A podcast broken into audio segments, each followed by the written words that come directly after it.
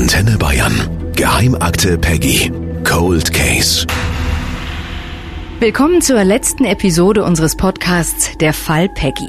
Nach fast 20 Jahren ist der Fall eingestellt. Er ist jetzt ein Cold Case. Und bei mir ist wieder Christoph Lemmer, der Journalist, der bei Antenne Bayern seit vielen Jahren über den Fall Peggy berichtet, der ein Buch über diesen Fall geschrieben hat, der für diese Podcast-Serie mit dem Deutschen Radiopreis prämiert wurde. Genau, jetzt ist der Fall Peggy zu Ende. Jetzt bringen wir in dieser letzten Episode den Abschluss dieses Falls nach fast 20 Jahren Ermittlungen nach fast 20 Jahren, die dieses Mädchen verschwunden ist. Und zum Schluss, da habe ich mir ein Experiment ausgedacht, zugegebenermaßen ein ziemlich krasses Experiment. Das möchte ich mit dir am Ende machen, Cordula. Okay. Und dieses Experiment hat mit diesem Fall zu tun, hat mit den Ermittlungen zu tun. Und das hat mit dieser Art der Ermittlungen in diesem Fall zu tun und vielleicht auch nicht nur in diesem Fall. Es hat auch damit zu tun, wie schnell urplötzlich völlig unschuldige Menschen ganz blöd dastehen können. Und nicht nur sie, sondern auch zum Beispiel Frau und Kinder, wenn Menschen unter Verdacht geraten, die dann plötzlich ihr Leben in Trümmer gehen sehen. Ja, und darum geht's an diesem Experiment, das ich mit dir machen möchte. Okay. Und ähm, du wirst dich ich, nicht wohlfühlen. Okay, okay, ich bin gespannt. Aber jetzt lass uns zuerst mal klären, was hier eigentlich passiert ist und warum das so viele Leute auch so stark beschäftigt. Ja. Cold Case, Fall eingestellt und das nach 20 Jahren. Christoph, wie beurteilst du das denn? Als gigantische Niederlage für die Polizei und die Staatsanwaltschaft. Denn sie haben alles Mögliche probiert über diese fast 20 Jahre, um den Fall Peggy zu lösen. Sie haben ähm, Sie haben natürlich viel ermittelt. Sie haben mit einem unfassbaren Aufwand auch ermittelt oder nach diesem Mädchen gesucht. Sie haben einen Unschuldigen vor Gericht gestellt.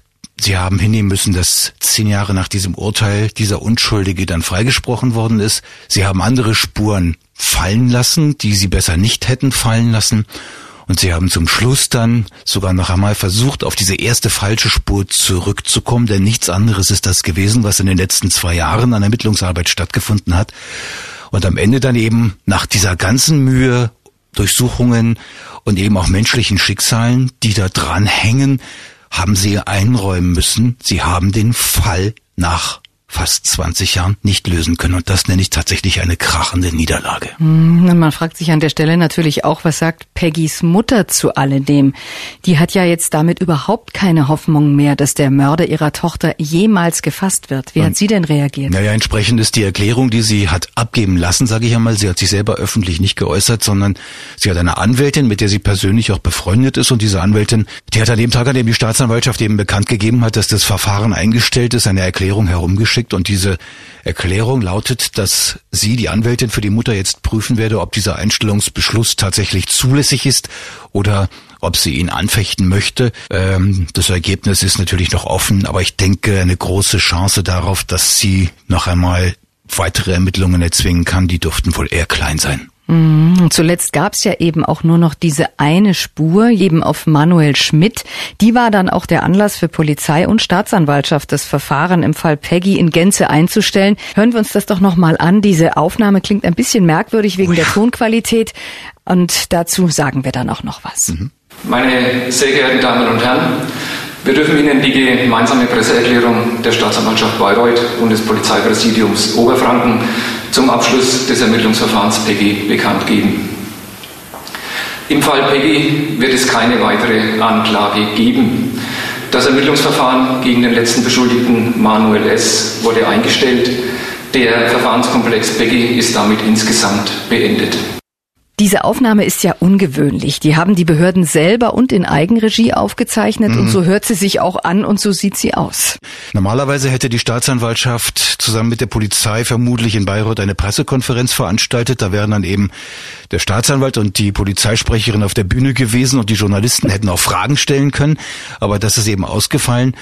Das hat leider auch einen unangenehmen Nebeneffekt. Das muss man dazu sagen. Jetzt nicht gar nicht werten, sondern es ist schlicht eine Tatsache. Diese Corona-bedingte Einschränkung Erklärung bedeutet eben auch, dass niemand hat Nachfragen stellen können. Ich finde, die Erklärung, die die Staatsanwaltschaft und die Polizei ja abgegeben haben, geht so nicht. Sie erklärt nicht, was die in den letzten zwei Jahren tatsächlich eigentlich untersucht haben. Sie haben über die letzten zwei Jahre immer wieder Details zu dieser Ermittlungsarbeit angekündigt und immer gesagt, zum gegenwärtigen Zeitpunkt könnten Sie nichts sagen. Jetzt ist der Zeitpunkt eigentlich da. Jetzt stellen Sie sich selber hin und sagen eben auch nur, naja, gerade mal das Allernotwendigste und man kann halt nicht nachfragen mit der Begründung wegen Corona. Dann gehen wir doch nochmal zurück in den Fall und hm. die wichtigsten Ereignisse. Der eine, der erste, der größte, der auch jahrelang den ganzen Fall Peggy dominiert hat, das war eben der Ermittlungsstrang Ulfi. Ulfi, das ist dieser geistig minder bemittelte Mann aus Lichtenberg, der dann irgendwann unter Verdacht geriet, wobei dieser Verdacht offensichtlich zum ersten Mal damit zusammenhing, dass er einem Polizisten erzählt hat, er hätte einen Hilferuf gehört, der hinten aus dem Haus der Familie Knobloch, also da, wo die Peggy gewohnt hat, gekommen sei. Das hat ihm der Polizist nicht geglaubt. Das hat auch niemand nachgeprüft, ob das möglich ist. Aber der Ulfi, der war damit irgendwie auf der Liste. Und äh, dann haben sie eben angefangen, auch diesen Strang zu ermitteln und, und zu versuchen, da Details und Material heranzuführen.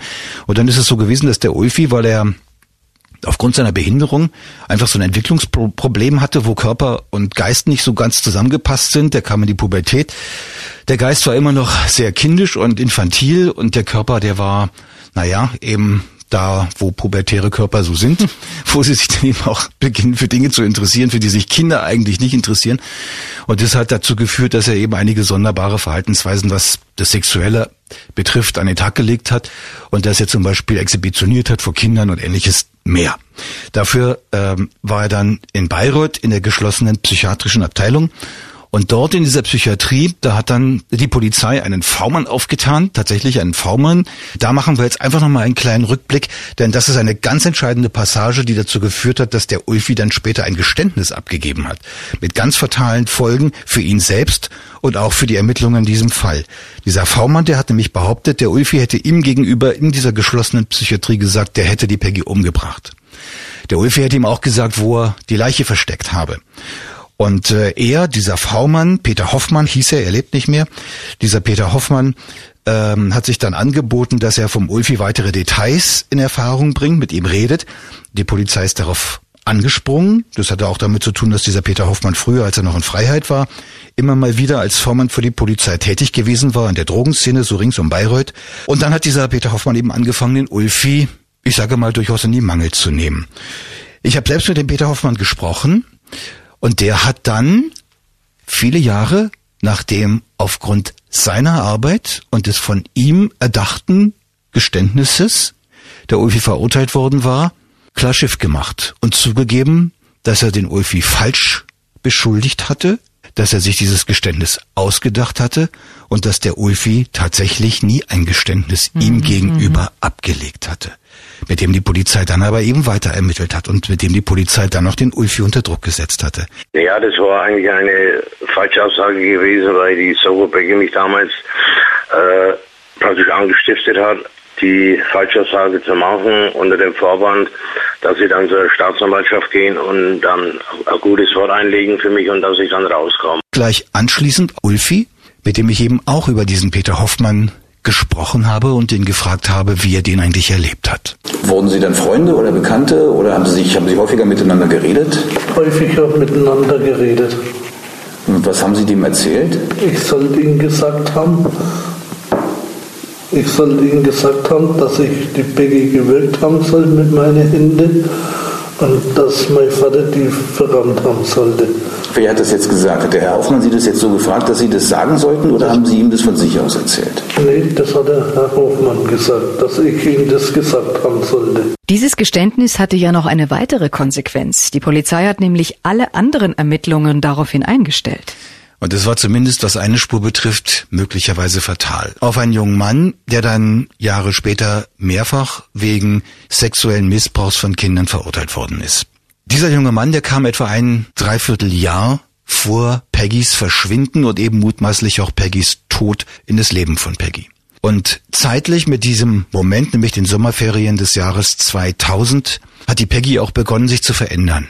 Und zwar zum Schlechten. Sie hat, äh, sie, sie wurde in der Schule schlechter, sie hat angefangen wieder einzunässen, ähm, sie äh, hat sich abgekapselt von anderen Kindern, sie hat manchmal ewig lang vor dem Fernseher auf dem Sofa gesessen und das Licht nicht angemacht, was sie früher nie getan hatte. Das ist dem Stiefvater von ihr damals aufgefallen. Und dieser junger Mann, der eben im Sommer 2000 ins Leben von Peggy getreten ist, der hat ja eigentlich an jeder Stelle die Unwahrheit gesagt, an der man es ihm hat nachweisen können. Also er ist nach Alibis gefragt worden, er hat mehrere genannt, alle waren falsch. Die Polizei hat sie jeweils auch alle widerlegen können.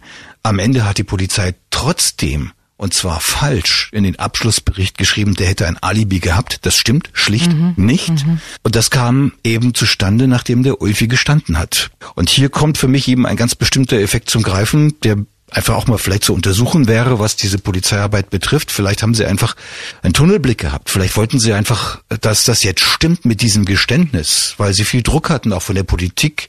Der Fall war ja doch schon einige Jahre her. Es waren die Ermittlungen schon zwei oder drei Jahre am Laufen. Äh, das, das Innenministerium in München hatte den Chef der Sonderkommission ausgewechselt gehabt, damit endlich was vorangeht. Und dann kommt eben dieses Geständnis. Da haben sie ihm auch diese Spur fallen lassen die sie wahrscheinlich nicht hätten fallen lassen sollen. Das war der vielleicht größte Fehler in dieser ganzen fast 20 Jahre währenden Ermittlungsarbeit.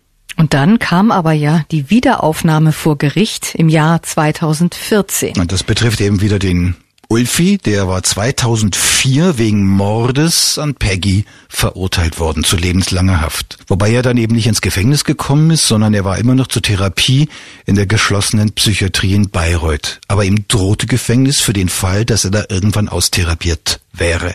Und dann haben aber über die Jahre sich Unterstützer gefunden, auch viele Lichtenberger, die nicht geglaubt haben, dass der Ulfi tatsächlich fähig gewesen wäre, dieses kleine Mädchen Peggy zu ermorden. Und es waren eben auch viele Lichtenberger, die als Zeugen in diesem Verfahren ausgesagt haben. Zum Beispiel zwei Buben, die ganz genau wussten, dass sie die Peggy nachmittags um 15.30 Uhr mitten im Ort gesehen haben. Und andere Kinder, die dasselbe gesagt haben. Es gab letztlich Aussagen, die die Peggy bis 19 Uhr gesehen haben. Kein einziger dieser Zeugen hat es in das erste Verfahren, in das erste Gerichtsverfahren mhm. geschafft. Sämtliche dieser Zeugen sind zwar von der Polizei gehört worden, die Aussagen finden sich auch in den Ermittlungsakten, sie sind aber nicht in die Anklage der Staatsanwaltschaft aufgenommen worden und sie sind vor Gericht nicht gehört worden. Der Ulfi ist im Grunde genommen auf einer ganz verkürzten Faktenlage verurteilt worden und die beruhte darauf, dass man gesagt hat, der muss die Peggy zwischen etwa 13.15 Uhr und 13.45 Uhr dieses Tages umgebracht haben und dafür gesorgt haben, dass sie verschwindet. Was schon sehr ambitioniert ist, gerade für jemanden, der geistig nicht so ganz auf der Höhe ist. Aber anders ging es nicht, weil er für vorher ein Alibi hatte und für nachher ein Alibi hatte. Und die waren nun eindeutig diese Alibis. Es musste diese halbe Stunde sein. All diese Aussagen, laut denen die Peggy am Abend noch gelebt hat, die haben da gestört. Und deswegen, und das ist meine Unterstellung, aufgrund der Faktenlage, hat die Polizei sie weggeräumt und die Staatsanwaltschaft hat sie nicht in die erste Anklage aufgenommen. Sie existierten, aber sie wurden vor Gericht nicht verhandelt. Das ist jetzt keine Unterstellung, sondern das ist eine Tatsache. Und all das haben dann, ja, ein Rechtsanwalt und die vom Gericht bestellte Betreuerin vom UEFI auf die Tagesordnung gebracht. Der Rechtsanwalt hat ein Wiederaufnahmeverfahren angestrengt. Der ist damit auch durchgekommen. Dann ist der Fall neu verhandelt worden. Das war dann eben im Jahr 2014, zehn Jahre nach dem ersten Urteil. Und da ist der UEFI dann tatsächlich freigesprochen worden. Ja, und als all das dann schon passiert war, Ermittlungen, falsches Urteil, Wiederaufnahme, unfassbar viele Pannen, du hast gerade einige geschildert oder viele geschildert und tatsächlich auch ein skandalöses Verhalten im Umgang mit Zeugen. Erst danach wird dann überhaupt Peggys Leiche gefunden. 2. Juli 2016. 13.30 Uhr bei Rodacher Brunn, das ist ein ja, kleiner Weiler in Thüringen, das südlichste Ende von Thüringen, direkt an der Grenze zu Bayern, zu Franken. Und da war ein Pilzsammler unterwegs. Da haben wir in unserer Episode 2 unseres Podcasts, der Fall Peggy, diese Szene nachgespielt, die da in dem Wald spielt, als der Pilzsammler bei Rodacher Brunn Pilze sucht. Und da hören wir nochmal rein. Hä? Hallo, was ist das denn? Oh mein Gott! Er findet Knochen. Teile eines menschlichen Skeletts. Der Mann alarmiert die Polizei. Die rückt schnell an und sperrt das Gelände weiträumig. Die Beamten bergen nach und nach den kompletten Oberkörper mitsamt Schädel und Armen. Der Unterkörper, also Beckenknochen und Beine, fehlt bis heute. Fassen wir das bis hierher noch einmal zusammen. Peggy verschwindet im Mai 2001. Drei Jahre später wird Ulfi wegen Mordes verurteilt. 2014 wird Ulfi in der Wiederaufnahme dann freigesprochen und das erste Mordurteil als falsch entlarvt. Und noch einmal zwei Jahre später, nämlich 2016, wird überhaupt erst Peggys Leiche gefunden, beziehungsweise Teile davon. 2016. Und dann weitere zwei Jahre darauf, im Jahr 2018, da nehmen die Ermittler einen letzten Anlauf. Sie beginnen Ermittlungen gegen einen Mann, der früher in Lichtenberg gelebt hat. Manuel S. Eigentlich können wir den Namen ja vollständig sagen. Manuel Schmidt heißt er. Der kam nochmal unter Verdacht, wobei die Spur oder die Ermittlungen gegen Manuel Schmidt eben keine eigenständige Ermittlung war, sondern im Grunde genommen ging es wieder um die erste Spur die aus dem falschen Urteil, die gegen den Ulfi. Der Manuel Schmidt ist nie als Mörder von Peggy bezeichnet worden von der Polizei. Also ein Polizeisprecher hat mal aber tatsächlich wirklich sachlich falsch davon gesprochen, der Manuel Schmidt habe Mittäterschaft gestanden. Was definitiv wirklich richtig falsch ist, er hat etwas anderes, ich sage mal, gestanden in Anführungs- und Abführungsstrichelchen in einer sehr langen Vernehmung, nämlich dass er in Lichtenberg an dem Tag, an dem Peggy verschwunden ist, mit seinem Auto unterwegs gewesen sei, dass er an einem Buswarterhäuschen vorbeigekommen sei, dass dann da der Ulfi gesessen hat. Und jetzt können wir das auch so offen sagen, weil ich jetzt tatsächlich von allen Beteiligten weiß, ja, er hat gesagt, der Ulfi hätte da mhm, mhm. in diesem Buswarterhäuschen gesessen. Der habe zufällig die tote Peggy dabei gehabt. Der hätte ihn angehalten, der hätte ihn gefragt, du Manuel, kannst du für mich die tote Peggy irgendwo hin verstecken? Der Manuel habe dann gesagt, klar, mach ich.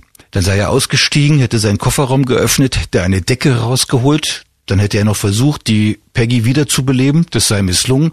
Dann hätte er die Peggy in diese Decke eingewickelt, die hätte er dann in den Kofferraum gelegt und dann er wäre ja wieder in sein Auto eingestiegen, hätte zum Ulfi gesagt Tschüss und sei losgefahren nach Rodacher Brunn, um die Peggy da zu verscharren in dem Waldstück. Das hat er gesagt. Was aber ja auch, wie wir heute wissen, nicht so ganz richtig war. Ja, ich habe mich gefragt, warum hat er das gesagt? Diese Aussage ist so, ich weiß gar nicht, wie ich das nennen soll, schwachsinnig, unglaubwürdig. Haben sich, glaube ich, viele gefragt. Wie kommt man dazu, sowas A zu gestehen und erst recht, falls dieses Geständnis wahr sein sollte, zu tun? Also habe ich es ihn gefragt. Jetzt standen Sie zwei Jahre lang unter diesem Verdacht. Ähm, jetzt muss ich einfach mal so direkt fragen, stimmt der Verdacht? War da was dran? Haben die richtig gelegen? Gab es irgendeine Spur oder irgendwas, was da stimmte? Oder was muss man davon halten? Also Stimme tut überhaupt nichts daran. Ich habe mit dem Fall überhaupt nichts zu tun. Ich habe mit dem Mädchen nie irgendetwas gemacht. Ich habe sie nie angefasst. Ich weiß nicht, wie es so auf mich komme, nachdem auch damals schon ein Ermittlungsverfahren gegen mich gelaufen ist. Es ist für mich unerklärlich, dass sie das jetzt noch einmal äh, gewagt haben und äh, so in mein Leben äh, geplatzt sind. Hier mit meiner Familie mir äh, alles auf den Kopf zu stellen. Bis dahin, dass sie mich in Untersuchungshaft gebracht haben, was mir heute noch fraglich ist, wie das funktioniert hat. Es gibt keinerlei äh, Beweise oder Gründe, äh, mir das überhaupt anzulassen. Das äh, ist ein Unding, ist das.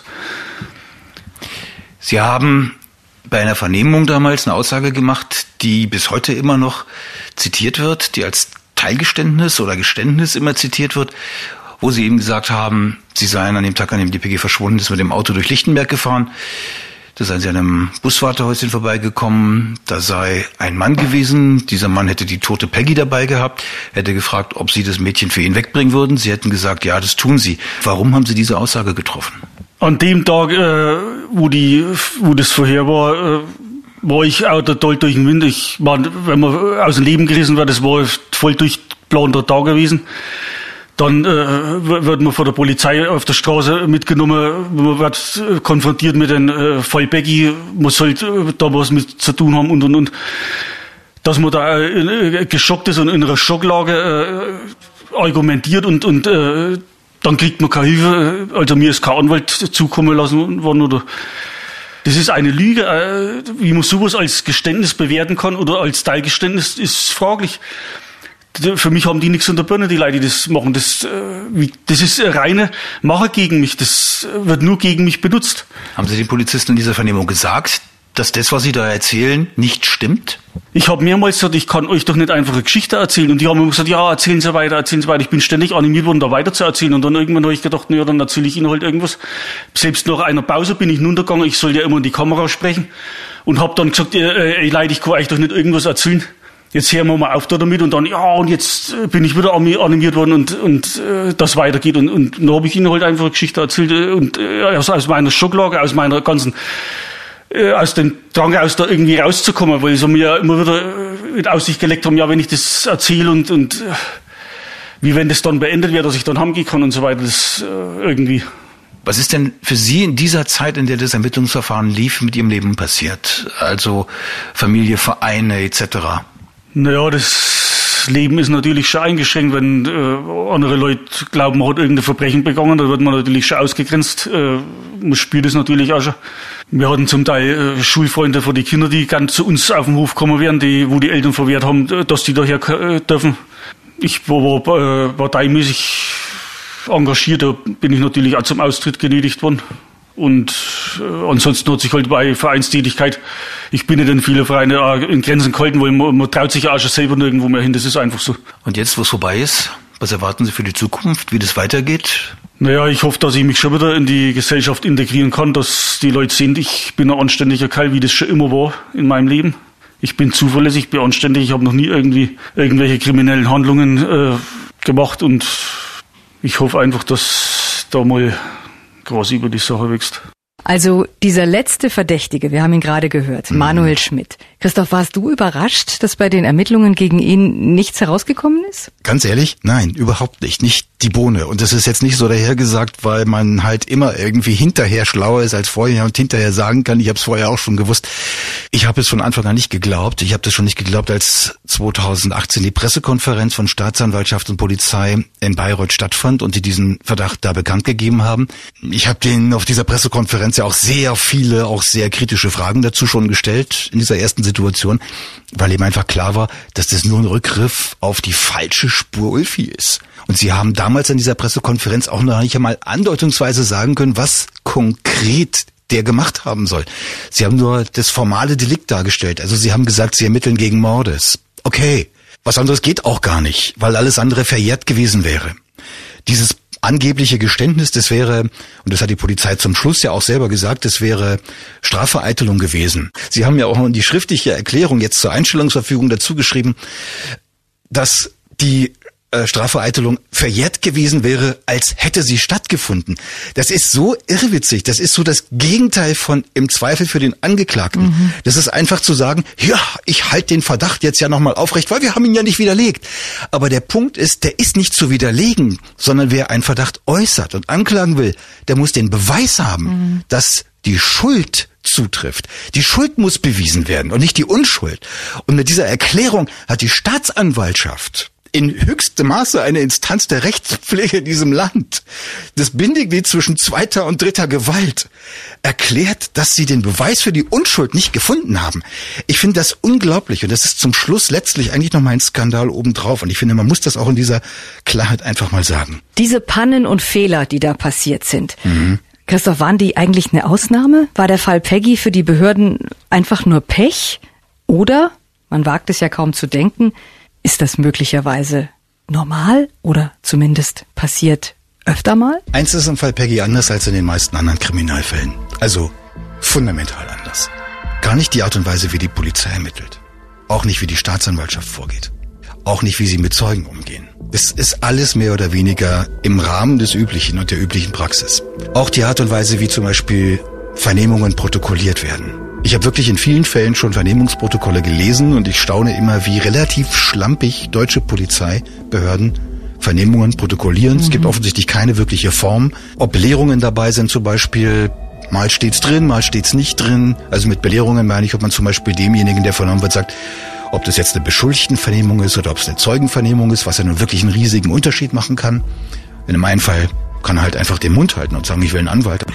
Das geht nie aus diesen oder ganz selten aus Protokollen hervor. Also alles das, da ist der Fall Peggy erstmal nicht ungewöhnlich. Aber an einer Stelle ist er total ungewöhnlich. Man weiß wahnsinnig viel über diesen Fall. Ich meine damit, man kennt wahnsinnig viele interne, man kennt sehr viele Details, man kennt sehr viel Material, man kennt die Akten, also ich kenne jedenfalls mhm. den größten Teil dieser Akten. Ich kenne Zeugenaussagen, ich kenne auch Zeugenaussagen, die dem widersprechen, was Polizisten bekannt gegeben haben oder Polizeisprecher bekannt gegeben haben. Und der Umstand, dass so viel über diesen Fall bekannt ist, der macht ihn ungewöhnlich. Man kann die Polizei bei Fehlern ertappen, wie man das eigentlich sonst nie kann. Und man kann zeigen, wie die Polizei am Ende nur noch in eine einzige Richtung ermittelt hat, koste es, was es wolle, und gebe es auch Anlässe, vielleicht nochmal woanders hinzuschauen. Man hat es gelassen und das lässt sich zeigen. Und das ist eben das Ungewöhnliche in diesem Fall. Aber warum? Was ist denn das Motiv der Polizisten? Warum tun die das? Ich glaube gar nicht aus bösem Willen. Ich glaube, das liegt tatsächlich zum einen daran, dass sie unter Druck stehen. Also die Staatsanwaltschaft kann Druck machen, hat sie auch in diesem Fall gemacht. Die Politik hat Druck gemacht. Es gab eben, wie gesagt, den Austausch der Leitung bei der Sonderkommission Peggy durch den damaligen Innenminister, der dazu ja auch steht. Das hat er uns ja auch gesagt für diesen Podcast. Ich sehe das auch daran, dass heute übrigens auch kein Interview möglich ist mit den beiden zuständigen Ministern Eisenreich und Hermann, Justiz und Inneres, die sich schlicht kategorisch weigern, zum Fall Peggy was zu sagen. Auch jetzt, nachdem man Cold Auch jetzt, ist. nachdem vorbei ist. Mhm. Aber ich glaube, das Motiv, das wichtigste Motiv oder der wichtigste Grund, warum das so schief gegangen ist und warum die Polizei solche Dinge tut, ist etwas, das nennen Psychologen den Confirmation Bias. Also, Was ist das? Confirmation Bias? ja, das ist eine, eine Wahrnehmungsverzerrung. Man erwartet sich etwas, weil man mit einem bestimmten Bild reingeht. Man könnte sagen, es gibt halt schon so ein vorgefasstes Urteil. Und alles, was dann da reinprasselt an Details und weiteren Ermittlungsergebnissen, das sortiere ich in dieses schon vorgefasste Bild. Mhm. Als glaubwürdig oder nicht glaubwürdig.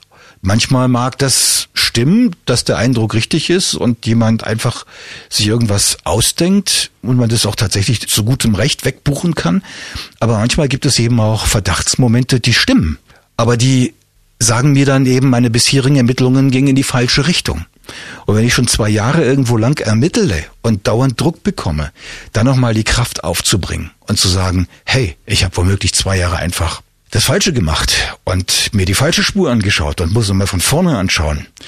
Das ist offensichtlich menschlich schwierig, auch für Ermittler. Und ich glaube, das ist der hauptsächliche Grund. Also lautet die Erkenntnis, der Staat bekommt keineswegs immer die Täter.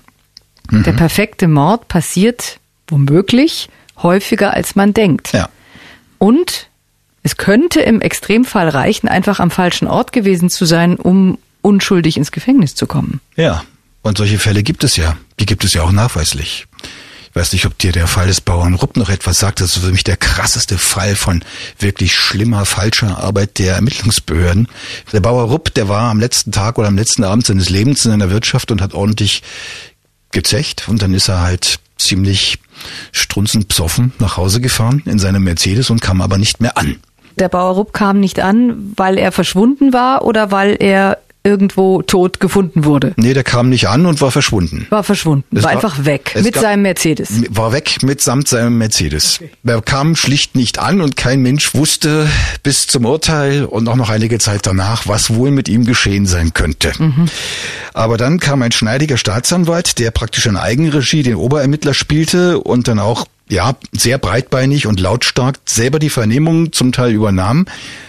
Und dann ist irgendwann die Familie, Frau, Töchter, Schwiegerkinder angeklagt worden und mit diesen wirklich ihm vollkommen unterlegenen Leuten der Familie des Bauern Rupp unfassbar ruppig umging, um das mal ein kleines mhm. Wortspiel mhm. zu benutzen. Und dann sind die angeklagt worden von dem und verurteilt worden wegen Mordes, Totschlags und anderer Dinge. Und er hat sich frei ausgedacht, dass die den äh, umgebracht haben, weil er ein Tyrann gewesen sein soll. Deswegen hätten sie ihn loswerden wollen.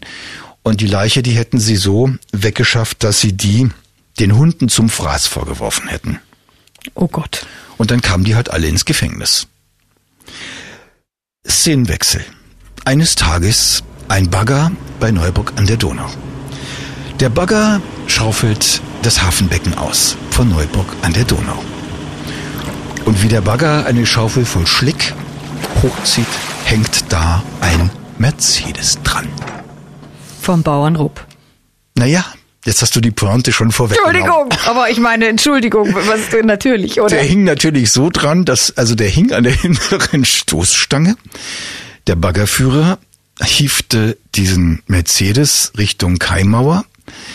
Dann flog die Windschutzscheibe heraus, die ist ja nur reingeklebt, weil die Last von drinnen einfach zu groß war. Der ganze Schlick klatschnass und das Wasser klatschte auf die Mauer und mittendrin ein Gerippe, bekleidet mit den Kleidern, dem Hemd und der Hose des Bauern Rupp. Und der Mercedes stellte sich als der Mercedes des Bauern Rupp heraus. Demnach konnte die Familie den Bauern Rupp nicht an die Hunde verfüttert haben. Das war schon mal klar. Dann hat sich ein Rechtsanwalt gefunden, der hat die Wiederaufnahme beantragt und ist tatsächlich vor dem Landgericht Ingolstadt gescheitert. Das Gericht meinte, könnte ja sein, dass die Familie den Bauern Rupp dann eben anders umgebracht hat. Und, dann wieder das, ins Auto gesetzt und, und, und das alte Urteil hatte Bestand. Aber wie das dann im Detail funktioniert haben soll, das ist nun wirklich eine schon sehr hochgezüchtete Form von, ich sag mal, Confirmation Bias, dass dann auch ein anderes Gericht zu seiner vollkommen abseitigen Beurteilung kommt und dann auch nicht mal im Ansatz sagen kann, wie es denn dann gewesen sein soll. Und um es abzukürzen, sind die immer noch? Nein, die sind nicht. Es gab dann eine zweite Wiederaufnahme. Dieses Mal wurde der Antrag beim Landgericht München gestellt. Das hat den Fall dann zur Wiederaufnahme angeordnet und dann wurde die Familie selbstverständlich freigesprochen. Der Bauer Rupp ist schlicht und ergreifend betrunken nach Hause gefahren und darüber hat er dann eben übersehen, dass die Straße zu Ende war und die Donau begann. So ist das gewesen mit dem Bauern Rupp. Aber sowas kann passieren, wenn man zum falschen Zeitpunkt am falschen Ort ist und dann womöglich an den falschen Ermittler gerät, der der Meinung ist, dass er einen jetzt ins Gefängnis bringen will. Und damit komme ich jetzt zu dem kleinen Experiment. Oh. Jetzt bist du dran. Okay. Denn jetzt solltest du mir mal erklären, wo du am 7. Mai 2001 warst. 2001? Bitte. Oh, das ist, das ist Peggys Verschwinden, oder? Das müsste ich natürlich inzwischen wissen, nach, nach, nach diesen langen Podcast-Folgen mit dir, okay. Das solltest du wissen, ja. 2001, das ist vor 19 Jahren. Das heißt, da hatte ich gerade vor fünf Monaten ein Kind geboren. Da war ich also junge Mama. Dann dürfte ich im Mai, da habe ich schon wieder ein bisschen angefangen zu arbeiten. Also ich war auf jeden Fall in München. Da, das kann ich schon mal von mit Sicherheit sagen. Ich bin, ich bin nicht irgendwo im Urlaub gewesen. Ich habe nicht irgendwo anders gearbeitet. Ich war in München. Ich müsste jetzt noch nachgucken, was das vielleicht für ein für einen Wochentag war. Als Alibi talkt das bisher noch nicht so richtig. Ja, ja, aber wenn ich wenn ich wüsste, was es für ein Wochentag war, weil ich nämlich Ein immer Montag. mittwochs, okay, okay, ähm, keine Ahnung. Dann könnte man natürlich in alten Dienstplänen bei Arbeitgebern nachschauen, weil ich zum Teil da schon wieder angefangen hatte zu arbeiten, aber nur ganz wenig, vermutlich aber nicht. Die würde ich dann aber montags. schon gerne auch überprüfen. Eher mittwochs habe ich immer, deswegen da hat, war das Kind immer bei meiner Mutter Mittwoch. Mittwoch. Äh, ich weiß es nicht, keine Ahnung. Also ich müsste, ähm, ich, ich, ich müsste lange suchen. Warst du schon mal in Lichtenberg? Nein, noch nie. Bist du sicher? Ich bin ganz sicher. Tja, da wurde jetzt aber jemand gesehen, der sieht dir ähnlich. Weiß ich auch nicht. Das ich war definitiv noch nicht in Lichtenberg. Da war eine Frau mit einem kleinen Kind. Und diese Frau, die ist eine Wiese runtergegangen. Das ist tatsächlich so gewesen. Das steht in der Akte ja auch drin. Ähm, diese Frau, die hatte längere Haare, dunklere, könnte bei dir noch passen. Hattest du damals auch längere Haare? Ungefähr die gleichen wie jetzt. Hm, passt. Ja, blöd halt. ich, ja, Noch, noch blöder wäre es, wenn ich jetzt Ermittler wäre und das ernst nehme. ja, ja. Und dann bist du drin. Und dann kommst du da nicht mehr raus. Naja, und dann wird wahrscheinlich die Frau mir gegenübergestellt und dann sagt die vielleicht, haben Sie früher so ausgesehen, die könnte sein. Weil auch sie dieses Phänomen kennt. Auch Zeugen Mhm. haben das, wenn man ihnen lang und breit sagt, was der und der, also Ja-Nein-Fragen stellt. Also Fragen, wo man wirklich nur Ja oder Nein drauf sagen kann. Und dann schaut er den Vernehmer an. Ja, dann überlegen die sich halt, was möchte der vielleicht hören und, und, und, und halten sich dann. Es gibt, es gibt viele Studien, die auch genau dieses Verhalten belegen. Der Punkt ist einfach der folgende. Wäre ich jetzt ein Polizist, hätte ich ein etwas anderes Bedrohungspotenzial. Aber ich könnte dich jetzt schon weiter in die Enge treiben und dich auch fragen, beweis mir doch mal, dass du da nicht warst. Naja, da müsste ich natürlich, dann müsste ich minutiös einen, einen Tag vor x Jahren nachstellen. Nee, du sollst mir beweisen, dass du da nicht warst. Aber das kann ich ja nur eventuell durch Kalender. Beweise mir, dass du da nicht warst. Naja, da müsste ich halt gucken, wo ich sonst war. Das müsste ich halt herausfinden. Dann könnte ich das wahrscheinlich beweisen. Dann hättest du mir aber nur bewiesen, dass du woanders warst. Genau. Dann hättest du mir nicht bewiesen, dass du da nicht warst. Aber muss ich dir denn, wir haben doch vorhin eigentlich gelernt, dass nicht ich dir beweisen muss, dass ich da nicht war, sondern du musst mir beweisen, dass ich da war. Das steht so in der Rechtsordnung. Aber stell dir mal vor, ich würde jetzt ein formelles Ermittlungsverfahren wegen Mordes gegen dich einleiten. Jeder wüsste das. Dein Mann, deine Familie, die Eltern deiner Kinder, der anderen Kinder deiner Klasse etc. etc. Die wüssten es alle. Da hättest du aber ein echtes Problem. Beweise jetzt, dass du unschuldig warst. Hm. Soll ich dir was sagen? Das geht gar nicht. Das geht denklogisch gar nicht. Man kann nur beweisen, was ist. Man kann nie beweisen, was nicht ist. Und jeder Nichtbeweis einer Straftat ist nur der Beweis für etwas anderes, also das Alibi. Ja, das ist schon irre. Also es ist, ja, ich kann mir schon vorstellen, das macht einem schon Angst. Fies, ne? Ja, es ist fies, in der Tat. Und ich möchte nicht in so eine Situation kommen, niemals. Ja, um damit jetzt den Schlusspunkt zu setzen, doch nochmal eine versöhnliche oder ein kleines bisschen das Ganze wenigstens in eine etwas zuversichtlichere Richtung bringende Erkenntnis. Es gibt in unserem Strafrecht das Prinzip der Öffentlichkeit. Und das ist auch gut so. Der Fall Peggy ist deswegen eigentlich gut ausgegangen für diejenigen, die zu Unrecht beschuldigt waren, weil dieser Fall so in der Öffentlichkeit steht. Weil eben Journalisten sich mit diesem Fall beschäftigt haben. So welche wie du. Ne? Und weil aber auch Ulfi Unterstützung gefunden hat damals, ne? Nach dem nur- ersten Fehlurteil. Was aber auch nur ging, weil der erste Prozess öffentlich war. Wobei der, die entscheidenden Teile waren es nicht. Was wiederum bedenklich ist. Im ersten Prozess gegen Ulfi sind Videos gezeigt worden, die die Polizei aufgezeichnet hat. Da haben sie vermeintlich nachgestellt, wie der Ulfi die Peggy umgebracht und versteckt haben soll. Im ersten Prozess heißt es, hätten Leute, die drin saßen, geweint, weil sie so betroffen gewesen seien über diese Aufnahme. Der zweite Prozess im Jahr 2014 ist komplett öffentlich gewesen. Da sind diese Videos auch gezeigt worden. Da hat niemand geweint. Da gab es eher Gelächter über die auch für meinen Geschmack wirklich an den Haaren herbeigezogene Inszenierung, mit der die Polizei diese Videos produziert hat.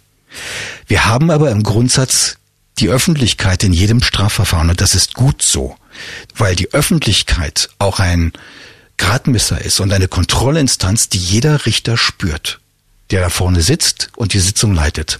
Wenn er weiß, da sind viele Zuschauer dabei, dann gibt es selten Gründe, die zum Beispiel Anlass wären, Befangenheit zu beantragen oder ähnliche Pannen mehr, sondern da geht es schon eben auch nach Plausibilität und irgendwo auch gesundem Menschenverstand. Die Gesetze und das Prinzip des Rechtsstaats sind eigentlich gut, aber man muss ja aufpassen, dass sie ernst genommen werden und das ist im Fall Peggy der eigentliche Skandal. Die Ermittler haben die Regeln gebrochen. Der Staat insgesamt hat Regeln gebrochen und darum ist dieser Fall schiefgegangen. Ich glaube, dass das der Grund dafür ist, dass nach fast 20 Jahren kein Täter gefunden worden ist. Und dass man so viel gegen Falsche gemacht hat, dass man auch so viele Schicksale wirklich ungünstig beeinflusst hat. Aber auch hier gibt es etwas Gutes. Die Ermittler, der Staat, ist dabei erwischt worden. Also ich konnte zum Beispiel jahrelang darüber berichten und zwar außerordentlich kritisch. Und das ist eine gute Nachricht. Das gibt es nämlich auch nur in einem Staatswesen wie unserem. Da hast du recht. Der Fall Peggy. Ultimative letzte Folge. Dankeschön, Christoph. Gern.